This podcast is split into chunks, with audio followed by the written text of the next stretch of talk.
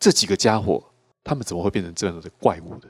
在他们人生当中发生什么事情，让他们毫不在乎一个人的生死？除此之外，他还打电话给受害人的家属，得意洋洋的讲，打电话给媒体，得意洋洋的讲，还说媒体们出错了，媒体们怎么还没找到我？警方怎么还没找到我？上册的事件之卷就在描述这一个，然后他结束在一辆车坠入到山谷里头。但这边也卖个关子，他是不是凶手呢？但我很笃定，我看到那边说他是凶手了。他，凶手死掉了，接下来怎么写？宫美心告诉你，下半册才是我告诉你什么叫模仿犯。欢迎收听《迷成品 Podcast》成品 Life 单元。有没有一本书真的是重到足以成为凶器，而你还是愿意读下去呢？对于许多推理迷来说，宫部美幸的模仿犯就是这样的一本书哦。这不只是在讲书的重量，还有带给读者内心沉重的负担。这股黑暗又迫使你一再阅读的魅力从何而来呢？本场讲座由台湾推理作家协会理事长东阳带我们认识宫部美幸，凝视人性的残缺与完整。大家好，我是东阳，感谢大家今天晚上来到这边，我们来谈凝视人性的残缺与完整，谈宫部美幸的模仿犯。为什么这一部犯罪推理小说出版二十年之后还非常值得推荐大家阅读？除了 Netflix 的台剧要上档的诱因之外，这个模仿犯的书啊，第一印象是好厚、好重。大家对于他的好奇还包括这个书名《模仿犯》（Copycat）。谁模仿谁？通常我在用这个字眼的时候，不是用在这本书上，用在其他场合谈到模仿犯的时候，可能是一个一连串的连续杀人当中，主要的犯人那个主犯他杀人的连续犯罪的过程当中，出现了人不是他杀的，但是有人去模仿，怎么模仿呢？他可能透过媒体上面得到的讯息，他可能透过有些犯罪者，他会自己出来爆自己的料。像宫部美幸的模仿犯里面的凶手就是如此，他很早就揭露他身份。其实警方在针对这些案件调查的时候，往往会保留一些，避免有人出来。变成烟幕弹，好，他出来自首说人是我杀的，因为我有哪一些证据啦，或做什么事情呢？只有凶手才知道事情。可警方大概会隐藏一些线索，比如说在命案现场可能留着一张小纸条，留一个小东西，你最后能够去判断说，当凶手把这个关键说出来，有人报案，有人自首，说了这个详细的关键的话。你就可以相信他是凶手。可是呢，在我们今天讲模仿犯的第一个版本是一方出版社，它其实是台湾第一次引介宫部美幸作品的出版社。那时候他把模仿犯拆成四本，日本其实拆更多啊，日本拆成五本，他出文库本哦，一千多页的篇幅哈，就大概是五六十万字的篇幅。其实要出一本书，大概读完都会有阅读伤害，说完都会很不舒服。所以那时候台湾出了用四本书，我记得没错，他那个节奏应该是一个月一本。所以我第一本买了以后。我就后悔了，就跟现在大家追剧一样，好不容易四个月过去，我看完整个故事，非常喜欢要告诉其他朋友的时候，听到一个噩耗，出版社收掉了。那时候一方出版就出完了《模仿犯》四册之后就结束了，而且我进到脸谱工作之后才知道说，那时候行书陈宇航先生，我尊称他叫行书，他其实签了宫部美心四本非常重要的作品，最重要就是这本《模仿犯》。后来呢，脸谱改版了，能面的形象哈就在脸谱的第一个版本当中出现。现在看到台湾的台剧会出现那个能面形象的一个同一个由来。之后二版、三版到现在眼前的第四版，其实还有一版是我编辑的那一版。那那一版的话是一个比较特殊的版本，它不算在正式的改版次当中。所以这些书籍呢，我们就要看它所带来的影响。带来什么影响呢？故事冲击力很大，然后以及像谈到书名很耸动，很多人去讨论。你会产生好奇说，案件是什么样子的？里面的故事的人，当他遭遇到这些事情的时候，他有什么反应？接下来会如何？诶，我想要知道真相，我想要知道起因，我想要知道故事最后是不是抓到坏人了？正义有没有伸张？这些行凶者、犯罪者，他们有没有遭到合理的处罚？以及这些被害者有没有被平反？好，一连串的问号，这些问号呢，就是。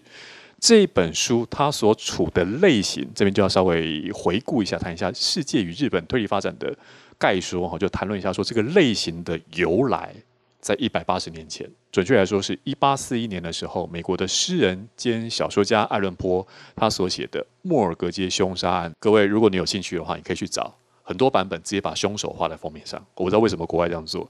这部短篇小说一个非常重要的场景就是。壁炉，烟囱的壁炉，壁炉里头有一个东西从上面往下伸，那是一只手，那是一具尸体，一具女尸被很残酷的塞进到了烟囱的通道里头。旁边有一扇窗户打开着的，后来知道这一间公寓里头住的是一对母女。其中一个呢，母女当中，其中一位是被塞进烟囱的，另外一位是倒在地上。但有一扇敞开的窗户，你就会怀疑啦，你会好奇，或是理所当然认为凶手是从这边跑走的。除了这个现场环境，也有证人，屋外的证人。这个故事的场景发生在法国的巴黎，屋外的证人说：“我听到里面有讲话的声音，有争吵的声音。可是里面讲话的人呢，讲的绝对不是法语。有水手说：‘诶，这听起来好像俄罗斯语。’”然后有人说不对不对，不是俄罗斯语，也肯定不是英文，好像是某一些我们不熟悉的外国语言、方言等等的。但不知道有一个很奇怪的说话声，以及即便那扇窗户看起来是凶手可以往外跑的，抱歉，往外跑的话，你要么不是摔死，或者你跳下去的时候，下面会有证人看得到你。到底什么样的人可以从这边逃离？基本上，爱伦坡设计的是一个宛如密室一般，可是它不是完全的封闭，它窗户是敞开的。这个房间里头不会是母女互相杀害吧？更不会是自杀。到底怎么回事呢？在爱伦坡以及爱伦坡之前哦，爱伦坡他自己的小说也会这样处理的方法，就是那我可以诉诸于超自然的现象或能力，有可能是鬼神，有可能是地方传说，或是我完全不告诉你答案，我只告诉你这是一个很恐怖的事件。在当时的小说书写就是那所谓的歌德式风格。爱伦坡说：“小说可不可以找寻到一个符合常理，但又出乎多数人甚至是大众读者的意料之外？这个故事做到了。最后，他塑造一个侦探叫杜宾。杜宾呢，去推敲，而且他推敲的方法不是到现场去检证哦。他是一个美国人，看了法国报纸的报道之后，光看报纸就破案。凶手是谁？他怎么犯案的？他怎么逃离现场的？以及他现在在哪里？”一百八十年前，这种故事的形态形塑出来之后呢，由名侦探去破解谜案的叙事轨迹或叙事的手法，延续到现在还存在着。模仿犯就是在这样的一个发展的延长线上出现的，出现在日本。所以在日本的什么时候呢？一九二三年的江户川乱步，它出版了。其实它也是一个外文小说看很多，推理小说看很多。他直接从阅读外文的版本来去理解推理小说是什么样，既能模仿。而写出日本在一九二三年一次世界大战结束、二次世界大战开启之前的那个短暂的窗口，开始去尝试书写。其实，在他之前书写的人也有，可是正式的让推理小说在日本扎根成长，江户川不是日后被誉为日本推理小说之父的重要原因。所以，从刚刚提到的西方的书写承接到日本来了，而日本开始要发展出自己风格的时候，尤其是在二次世界大战之后，松本清张日本的黑武士新宇出版的一部，它不大像是我们所理解的推理小说。它讲述的是日本在战后社会的变化，甚至社会的一些，比如说他们的国铁的总裁死亡的谜案。跟美国 GHQ 美国的同盟的占领军在日本当时的奇奇怪怪的事情，有些被归纳成或是归类为是美军他所制造出来的谜团，或者他制造出来的为了要统治日本，为了要管理日本，所以有一些谜案的发生都指向是日本。但是身为一位作家，他把他擅长的松本清张擅长历史跟推理的部分结合，写出了日本读者会认为，对，这是我关心的故事。这是我们这个当下透过推理的阅读，我看的不是外国人也可以做的事情，我看的是日本的作家、日本的读者，我们共同关心要去理解的世界，以至于延续到说，为什么会提到这些呢？为什么提到这些作品的原因，是因为日本就从比较早期的刚刚那种名侦探解谜的形式，交棒承接到了，尤其在日本的战后，松本清张的出道的时间是在一九五七年。他所面临到的，包括日本战后的社会、经济、政治的状况，经济快速的起飞，但快速起飞背后，是不是有一些藏污纳垢在里面呢？比如说有官商的勾结啦，有一些金钱流动的，甚至到了后来。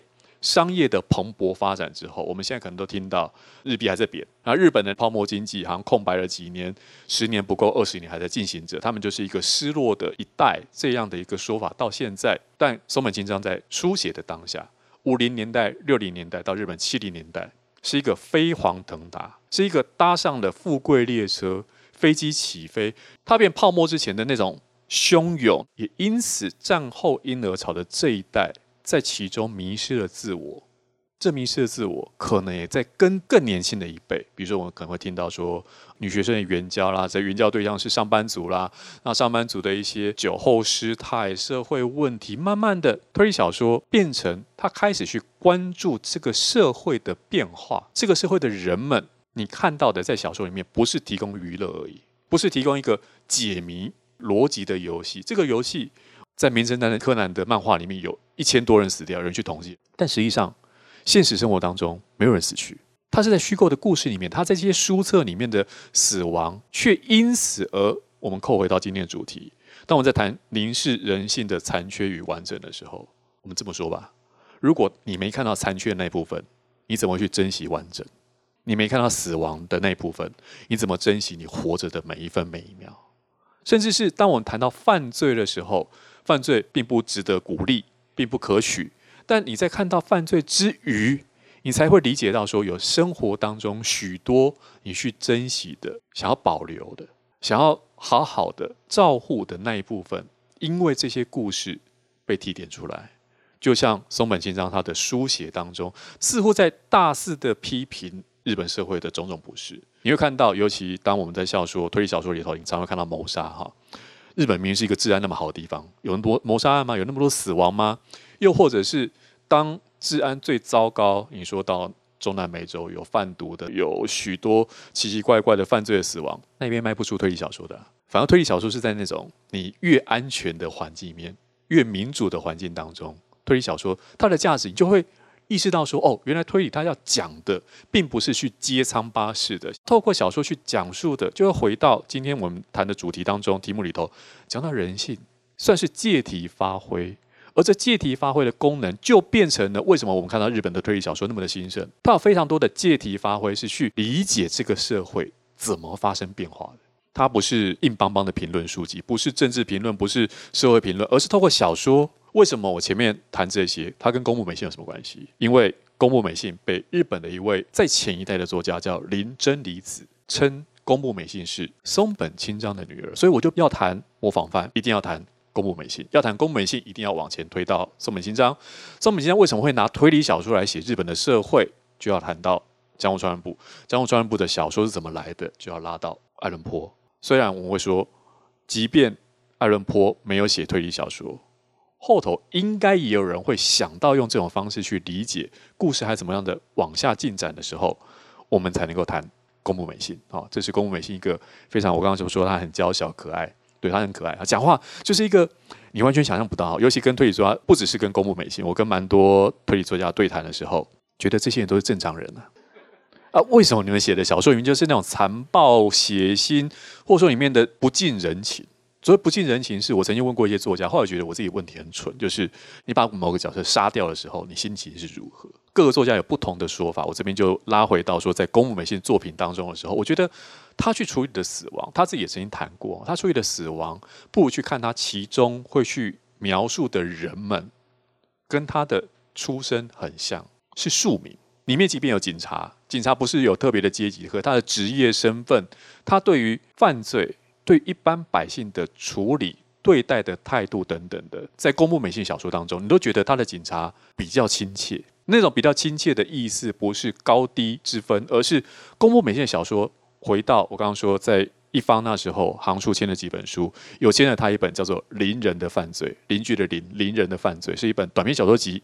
而其中当成书名的这篇《邻人的犯罪》，就是宫部美幸他出道的作品。你就可以从那部作品当中，很可爱的一篇作品，他讲就是一个邻居之间的那种对话，那种对话是一个回头去看。原来宫部美幸他生活的环境，大家不知道过去有没有看过一部日剧或是一部小说叫《夏町火箭》，池井户润的小说，阿部宽饰演里头的角色夏町火箭，那个町就是西门町的町啊。夏町火箭，什么叫夏町？夏町就是讲东京过去到现在，东京都一直是日本重要的政治啦、经济啦一个重要的核心，所以你会觉得说里面住的都是有钱人吧，有钱有势有名。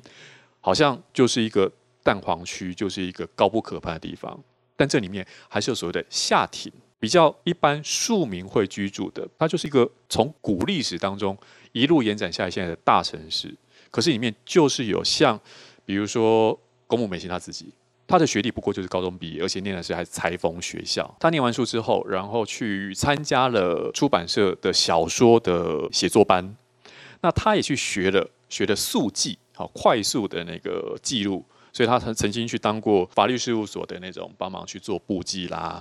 他也做过一个他说很重要的一份工作，是他在东京瓦斯帮忙去抄那个瓦斯表，做一些这种事务型的工作。养成了他不但是成长过程当中看到都是这些，他所接触到的庶民的生活，有非常苦闷的那一面，有非常想要力争上游的那一面，你就是为了下一餐在哪里去烦恼的那一面。在他的工作里头，在他成长过程当中，他就转换成了他能够快速的写作。他出道到现在三十多年的时间里头，你看到他的作品量等等全部加总在一起的时候，他呈现的基本上就是一个日本社会的反应，并不是松本清张交棒给他说：“哎，宫部美幸，你接下来要承接我的衣钵，要怎么写？”不是，是他一开始书写的时候，他就从这样一个角度去书写到承接了松本清张精神的，即便是。有血腥的暴力犯罪，有像模仿犯里头讲到这些，你在看小说、你在看影视，都觉得还好，它是虚构的。日本的刑案的破案率或是发生率都算低的情况下的时候，你所看到的、呼应到的、感动到的，就是宫部美幸在写一般人，而这一般人当中，尤其他特别着重在两种年龄上：老人跟小孩。如果大家有兴趣的话，你可以。回忆起你过去看过宫部美幸小说，或你看过模仿犯，或你没看过，你接下来又阅读他的时候，请注意他写的老人跟小孩，在他很多作品里头，有些小孩呢，像后面我提到一部，我就先讲了，叫《勇者物语》，我非常喜欢的一部小说，也是列名为宫部美幸他的十大作品当中的第八名。这个排名常常是变动的，我找到一个是最新的，透过日本的一些网站跟销售的排名。他的第八名是一本《勇者物语》，是奇科幻小说。宫部美幸写奇科幻哦。今天谈的模仿犯则是推理犯罪小说，是排在第二名。他几乎什么都写，但类型呢？类型的阅读是有类型的读者，有类型的架构，但在这些读者跟架构底下，你看到的都是宫部美幸在形塑他笔下的人物的那种温暖。这种温暖，我常会说，我喜欢看宫部美幸的作品是。就算再黑暗，故事的结局都还是给了你一道光。这道光可能对某些人来说是救赎，是希望，可能很细微，但是你或许可以从中找到走出这片黑暗的路。他的作品最后就会不是很说教的，不是把这句话描述出来，这句话描述出来，我反而觉得我讲了以后他就平掉了，他就俗掉了。但是在看到故事最后的时候，你会有这种感动的时候。那就是宫部美幸，他从写作的，我想几乎是每一本书吧。虽然我们不是每一本书都看过，但我在阅读的时候，始终有这种感动。宫部美幸自己这样描述，他说：“他是一个高度成长时代，一个平凡下庭家庭长大的孩子。那个衔接点，高度成长时代衔接着松本清张那个时代，而他的平凡，大家想那个角度哈，你是从低的角度往平视平面去看。”或是往上看，或是往周遭去看的时候，注意这个视角，就是我们在看模仿犯的时候他看到的。所以里头有四十三个角色，有那么多的角色，是因为你看出去的时候，他不是透过一个角色看，他透过许多角色来去讲这个世界的时候，我们因此而重新聚焦在模仿犯上。我这边也就稍微讲述一下模仿犯的故事，讲的是说呢，有一个少年在。不是自己的原生家庭中，为什么不在自己的原生家庭呢？他为什么到了亲戚家里头过生活呢？为什么出门遛狗呢？不重要，因为他遛狗发生的事情更重要。遛狗的过程当中，就看到了公园有一个垃圾箱、垃圾桶，狗狗会去嗅闻嘛，哈，会去爬挖嘛，挖出了一个正常的东西跟一个不应该在那里的东西。照理说，那两样东西都不应该在哪里？一个是女用的体包，另外一样东西是手腕，是真的，但是也是死掉的。所以死掉的是你还不知道被砍下来手被砍下那个人是不是还活着，但那只手显然是他被砍下来没有生气的放在那边。新闻报道追了，请大家想一下，这个故事是在二零零一年，二十年前。我在其他场合曾经描述过这个景象的时候，大家觉得啊，现在我在看一些电影啊，看一些虚构的也好，或者是真实的新闻报道的时候，嗯，这个好像已经没那么刺激了。老实说，是我麻痹了吗？还是这个画面在那个时候，在那个当下，想到二十年前的时候讲到这件事情，然后在故事里头，日本的媒体大肆的报道，你会好奇啊，那个手腕的主人，那个人是不是还活着？第一个，你好奇。第二个是啊，那个提包是不是这个手腕的主人的，还是他另有其人？以及谁会干这件事情？为什么会丢在这里？难道丢到这边是要被人发现吗？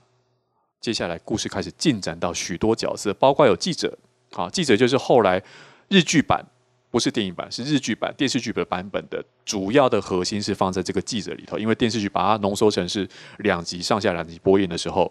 电影的话其实更浓缩，因为电影只有一部电影的片长去描述，可是电影就比较符合到原著去描述了。因为后来发现手提包的主人是个年轻的女孩子，这年轻的女孩子的爷爷哦，就是在豆腐店的爷爷。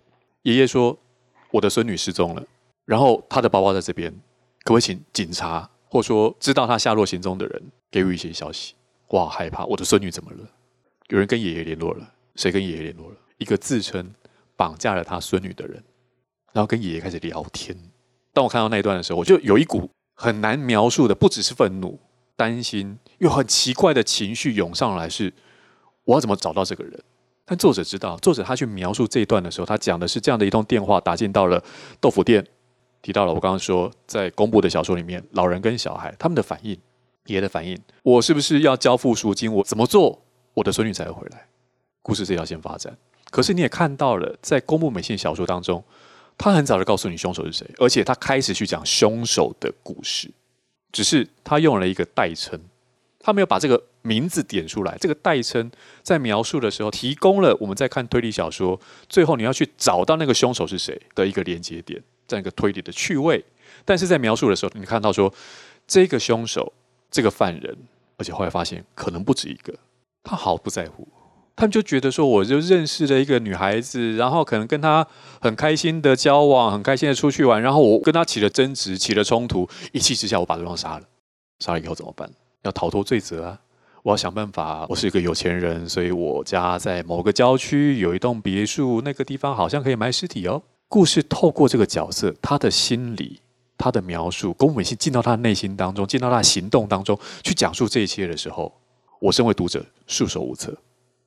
那种恐怖，那种理解这犯罪者的心理的时候，宫部美幸是揪着你的心，告诉你说，凶手现在干嘛？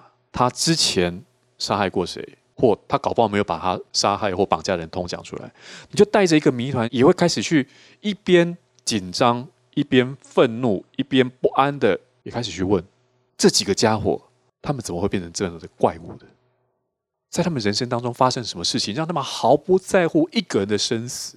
除此之外，他还打电话给受害人的家属，得意洋洋的讲；打电话给媒体，得意洋洋的讲，还说媒体们出错了，媒体们怎么还没找到我？警方怎么还没找到我的那种上册的事件之卷就在描述这一个，这还是分上下册。我当初在看第一集的时候，大家可以想象我那个多煎熬哈，四个月，而且我是第一天晚上就看完，然后书后面告诉我说一个月后才下一本，现在大家可以一口气看完了。可是上册的事件之卷就结束在一辆车坠入到山谷里头。故事在那边停住了，进入到下册的解决之卷。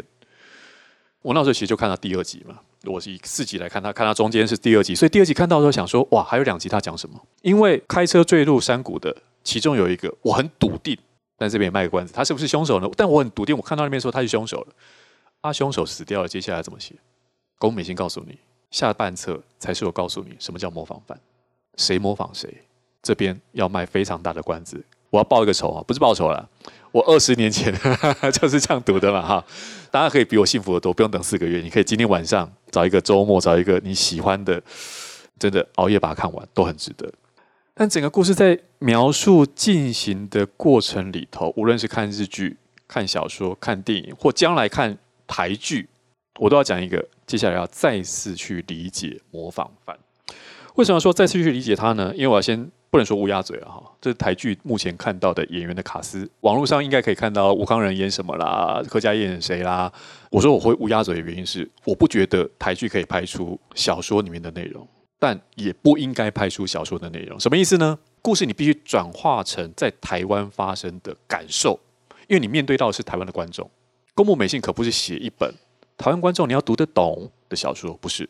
但它反映出日本的读者看完之后，也不是看完小说就好，也不是喜欢上作家、喜欢上角色。宫部美信要写的是，我写我看到的这个世界，对应出去、映射出去的。再回到我们今天的主题，讲到人性，那个才是放诸四海皆准。以及当它被改拍成其他的台湾这边拍台剧，韩国也拍过。这本书也卖到欧美的市场的时候，他们去理解的是，甚至我们在看翻译小说，我们在看本土的创作的时候，这些故事它去凝聚的，从你最熟悉的那个环节去汲取养分跟书写作为舞台之余，你要开始写的是，当我们谈到今天的主题，谈人性的残缺跟完整，你就会去发现，就算里面凶手是有限的。但是你的人性上头有残缺的，绝对不是只有凶手而已。每个人都有缺失的那一块，而缺失的那一块不是因为，比如说你的人格变态，所以残缺，不是。你可能因为进入到这个事件当中，你可能非常直接，你就是那个被害者，你就是那个死掉的人，就是那个手腕被剁下来、身躯被埋起来那个无法再为自己说话的人，你的残缺。那是肉体的生命的残缺，也可能是因为这个受害者的家人，比如说刚刚那个豆腐店的爷爷，他心里头因此而少了那一块的残缺。你看那个记者，看他一开始我埋了一个伏笔，讲到说那个遛狗的少年，他为什么不是在自己的原生家庭呢？他曾经遭遇过什么事情呢？他是一个沉默的男孩子，他每天就是遛着他亲戚饲养的狗出去。他因为这件事情，他的过去被挖掘出来了。他的过去本来不会在聚光灯底下，他是一个残酷的犯罪事件的发现者。之后，记者发现到说：“你也有故事诶。”其实每个人都有故事，但因此被放在聚光灯下。他回到学校，别人对他的理解是：“哦，你是命案的发现者，你是事件的发现者。”哦，记者还报了你其他的事情呢。我不知道你有这一面，他该怎么自处？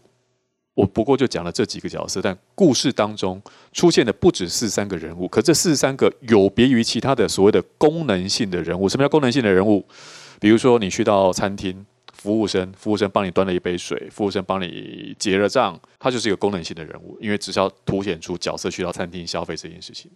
可其他的角色，其他里面有名有姓的，基本上在宫部美幸的小说当中，只要他有名有姓，你会觉得宫美幸认识这个人。你也会认识这个人。大家去想一下，你认识的人当中，除了是你的亲人、你的爸爸妈妈、你的孩子、你的兄弟姐妹，就算是你的另一半，你都没有办法彻彻底底的去了解他所有。但是你可能因为你跟他是同事，你跟他是同学，你跟他在人际关系，在你的人际网络当中认识到了他，甚至是因为有了网际网络社交平台之后，有些人你压根没跟他说过一句话，你可能都会变成加了好友或被加好友。但这些人在宫部美信小说当中，他跳脱了这些亲密性，他是虚构的。但是你读了以后，你就发现说，这些人似乎就成为你真实生活当中，你好像认识他。不只是因为作者写，还包括作者写的凭据是来自于真实的世界当中，你可能接触过这些人。这个人讲的好像我某一个朋友，或是你是一个虚构接触是，你可能在报章新闻各个场合当中有读过类似的故事。但你可能从来没像读这本小说的时候，因为这个事件宛如地震发生了以后，震波传递出去之后，这些人的人生改变了。你看着他们人生改变了，你开始关心他们人生如何改变了以后，你似乎也发现自己改变了。你发现他们的人生、他们的人性、他们有残缺的那一块的时候，你似乎也看到了自己有那不足的，有那你平常不大会说。甚至会想要把它隐藏起来那一块、那一些、那一群，全部都被撩起来了。被撩起来之后，小说提供我们一个可能在真实世界里头不会有的结局。现在这个套书的封底，我之前在改编其中一版的时候，也拿了这句话来借题发挥。这句话讲了以后，我相信大家就可以理解为什么小说才有办法解决的。这句话叫做“真相不管丢到多远，最后都会找到路回家”。因为如果作者没有给你那条回家的路，你看到最后会摔书，你会觉得作者怎么讲了一个没头没尾的故事，有头没尾的故事，虎头蛇尾的故事？不是，他最后要告诉你的那条回家的路，回到我刚刚有说的，它是一盏灯，是一道光。坦白说，这道光，这盏灯。会引领你到哪个地方去？不知道，那个地方是安全的吗？是更危险的呢？还是一个至少在故事里头，你会想到这是离开现在你所不想承受的环境的可能的希望。郭美信就把那个希望丢出来，可那个希望不是告诉你说从此就没事了。不，家人死去之后，在故事当中，家人被残暴的对待之后，家人被。媒体报道过后，因为他们媒体甚至会讲说，为什么这个女孩子会失踪？是不是因为她行为不检点啦？她就是一个你不需要同情的人呢？媒体可能不会讲那么直接，但他可能会描述出被害者有其被害的道理的这种那么不负责任的发言。他是不是在批评媒体？不见得，因为可能媒体这样写出来之后，被谈论的，在一些政论节目当中，或是在许多人接触到这个理解的时候，龚母美信好像把这些人打脸了一番。